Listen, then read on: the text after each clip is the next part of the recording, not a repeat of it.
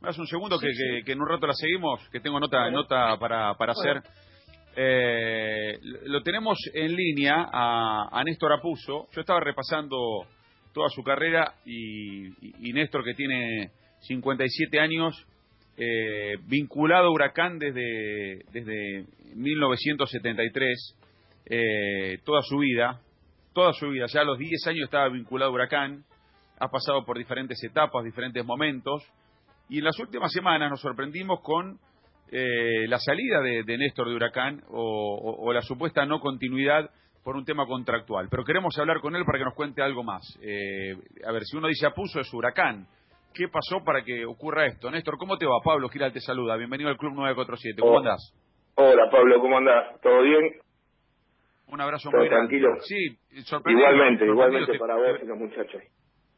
te, te venimos este, buscando porque pero eh, no solamente por una cuestión de, de- de- de información sino por una cuestión de, de simpatía eh, por vos que tenemos de empatía co- con vos que siempre sos una persona tan amable tan predispuesta y un poco sorprendidos por la noticia de tu no continuidad en, en Huracán No, pero fue una decisión tomada en común acuerdo con, con Alejandro, con el presidente, y, y la verdad Ajá. que sigo sosteniendo que era el momento, ¿no? Porque son momentos siempre. A mí me, me, me había tocado irme, bueno, como jugador me fui con una hepatitis que ni hablar ni me quiero acordar en el año 84, pero después, en el año 2007, cuando eh, ascendimos, estaba Carlos Babington de presidente, también me tocó ir porque veía que como que un ciclo en el club en ese momento estaba cumplido y bueno, por suerte a, a la semana estaba trabajando en el proyecto Barcelona. Y ahora creo que se cumplieron los nueve años de- del proyecto Infanto Juvenil, porque yo con Alejandro me volvió a traer al club en agosto del 2011. Obviamente que se cortó con, con seis, siete interinatos, ocho interinatos, y una, una de las veces tuvimos un año entero, que fue cuando se lograron eh, los dos títulos y el ascenso y los ingresos a las dos copas, la Libertadores y a la Sudamericana, pero la realidad es como que uno necesi- necesita hacer camino al andar y como que el proyecto, por lo menos eh, eh, para mí, para mí estaba estaba finalizado ya a partir de, enero. Se incorporó Héctor Bracamonte como coordinador, yo estaba más como un director deportivo de fútbol juvenil, eh, ahí eh, con, con nexo más con, con reserva, con Nazareno Brindisi eh, y con Israel dando una mano, pero ya es como que uno buscaba camino al andar y obviamente que yo podía haberme quedado hasta fin de año porque tanto la asociación como como AFA habían llegado a un acuerdo, llegaron a un acuerdo para prorrogar los contratos automáticamente.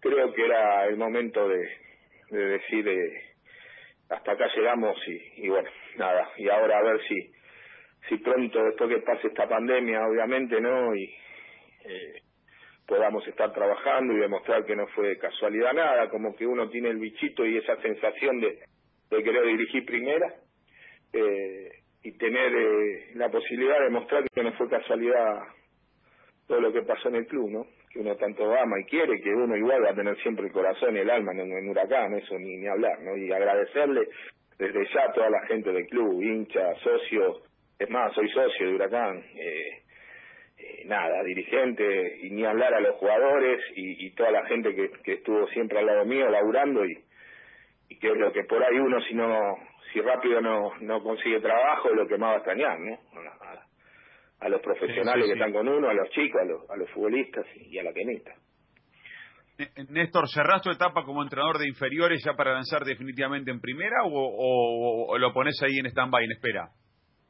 Mira, yo tengo 22 años de trayectoria en divisiones inferiores, eh, Pablo, y, y, y yo me siento como un pez bajo el agua y la realidad es esa, porque imagínate tantos años, ¿no? Y con y con la suerte de, haber podido trabajar para para el Barça acá en la Argentina con todo trabajo bajado de la masía, cuatro años y medio casi, ¿viste? Entonces, como que uno en ese sentido eh, eh, está está como te puedo tiene toda la experiencia, a pesar que en la vida yo siempre digo que en cada minuto y, y, con cualquier persona, hasta un chiquito de tres años o un abuelo de 90, caso de mi mamá que tiene 90 y aprendés todos los días algo de ella, eh, vas a seguir aprendiendo, pero obviamente que es donde yo más estuve, pero la realidad que la idea es, es, largarme en, primera división con un cuerpo técnico joven, porque hoy el tema de la tecnología es muy importante y también de, de, la gente joven, tener al lado, la tengo,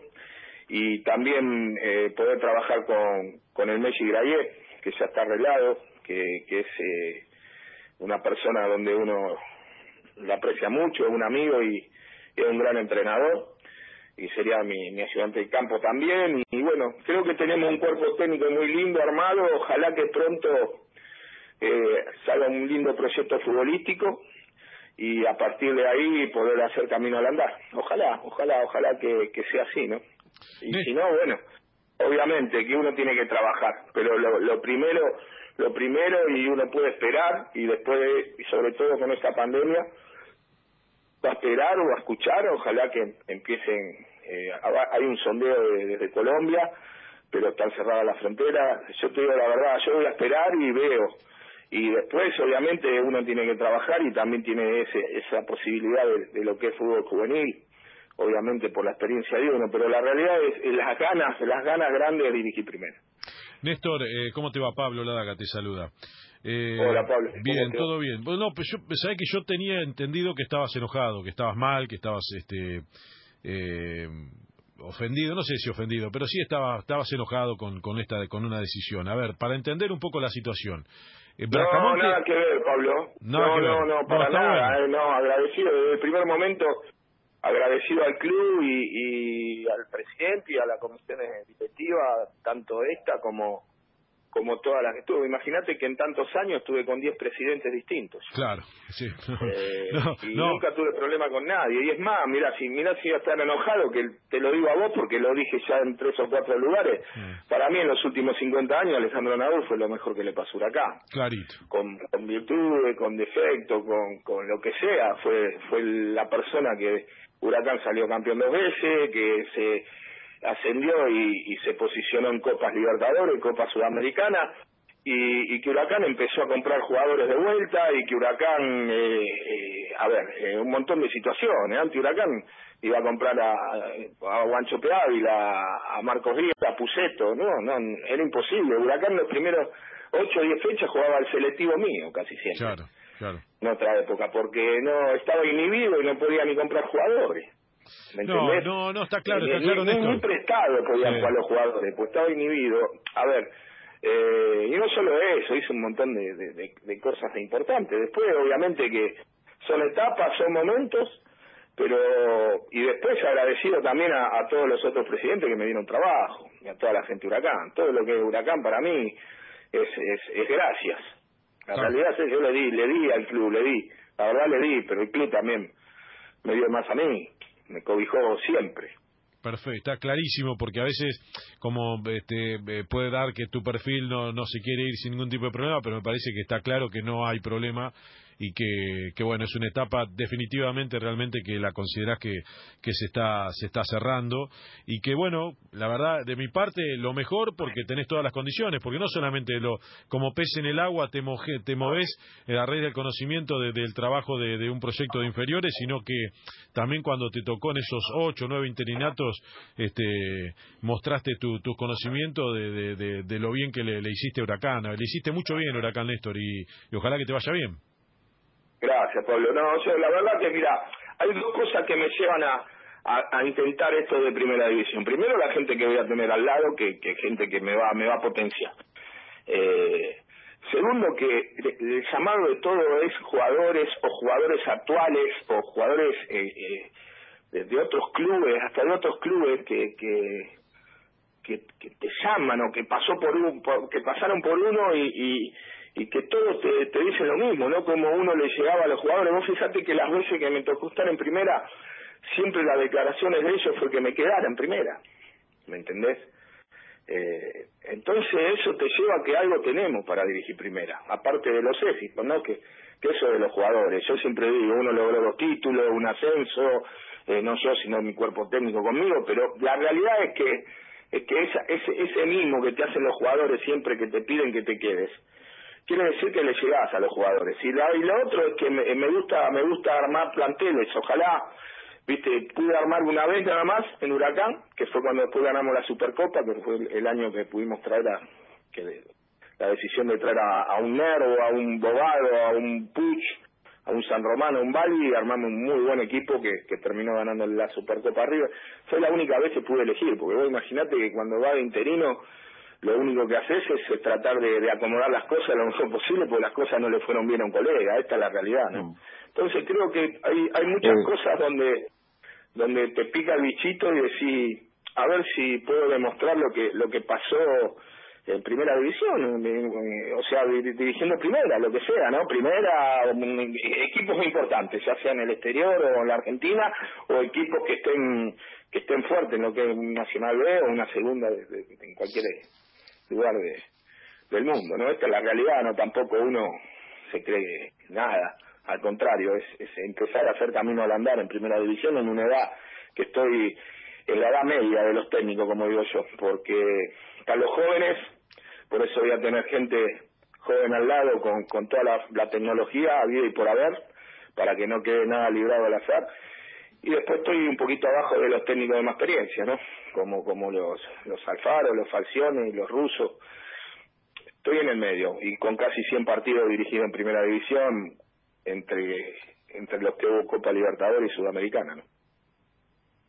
Eh, Néstor, eh, a propósito de tu experiencia, de esto que estás contando y, bueno, aclarada tu salida, te quiero preguntar si los jóvenes en el fútbol argentino están preparados para ponerle el pecho a la situación que se viene en relación a que por la pandemia y por la economía que genera la pandemia, los clubes van a tener que servirse de los chicos de inferiores. No, ya no te lo pregunto por Huracán, te lo pregunto en general. El futbolista joven, el que se está preparando, el que está en reserva, el que está en cuarta, ¿está capacitado para asumir esa responsabilidad? Sí, Argentina es una usina generadora de, de, talentos. Por más que hubo baches, ahora de vuelta estamos bien en lo que es los juveniles, y que no haya descenso para, para un chico es, es fundamental, porque juega con mucho menos presión y se puede expresar libremente. Yo creo que va a ser un, va a ser algo muy bueno para la Argentina que jueguen muchos jugadores juveniles. Eh, es como quemar una etapa más rápido. Yo lo veo de esa manera. Ahora si hubiese descenso ya no es tan fácil.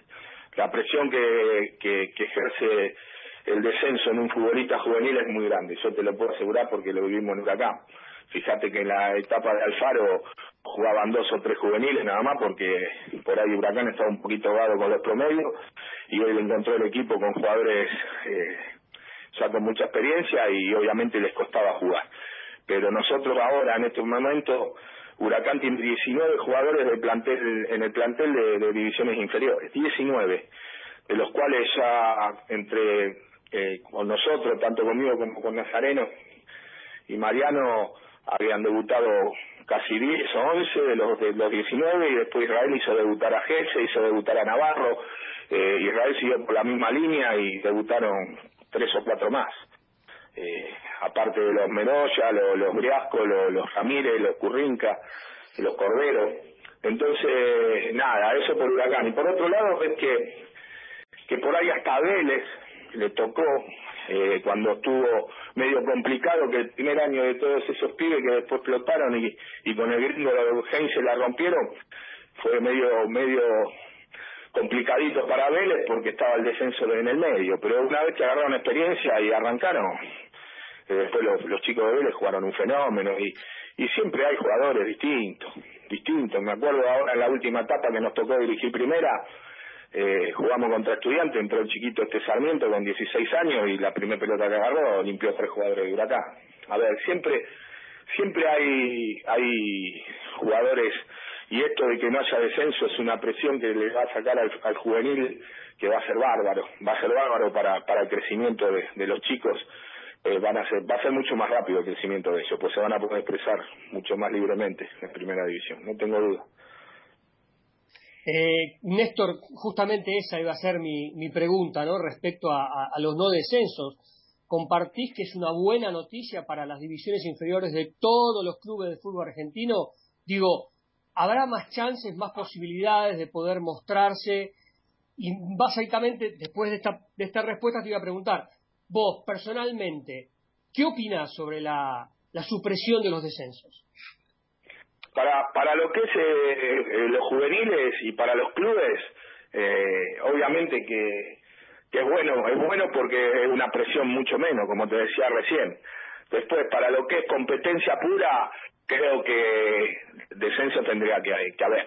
O sea, después de un parate tan grande y después de, de, todo lo que está pasando, que es algo único en la historia del mundo, de la vida, por ahí un torneo sin descenso no estaría mal, porque se van a cortar los, los, los tiempos en un montón de situaciones y bueno, y sacar esa presión, porque la economía va a quedar bastante golpeada, obviamente, ya está recontra golpeada, obviamente que no está mal, pero eh, después tendría que volver los descensos, obviamente, y, ni hablar porque porque es fútbol, porque es competencia pura, porque obviamente que, que por más que no haya descenso, siempre los equipos van a querer ganar, pero yo creo que al no haber descenso, pero por ahí dejar eh, que sigan los promedios para lo que viene después, eh, no estaría mal, porque eh, sería sería mucho más sería más competitivo, esta es la realidad, al haber descenso es es más competitivo todo.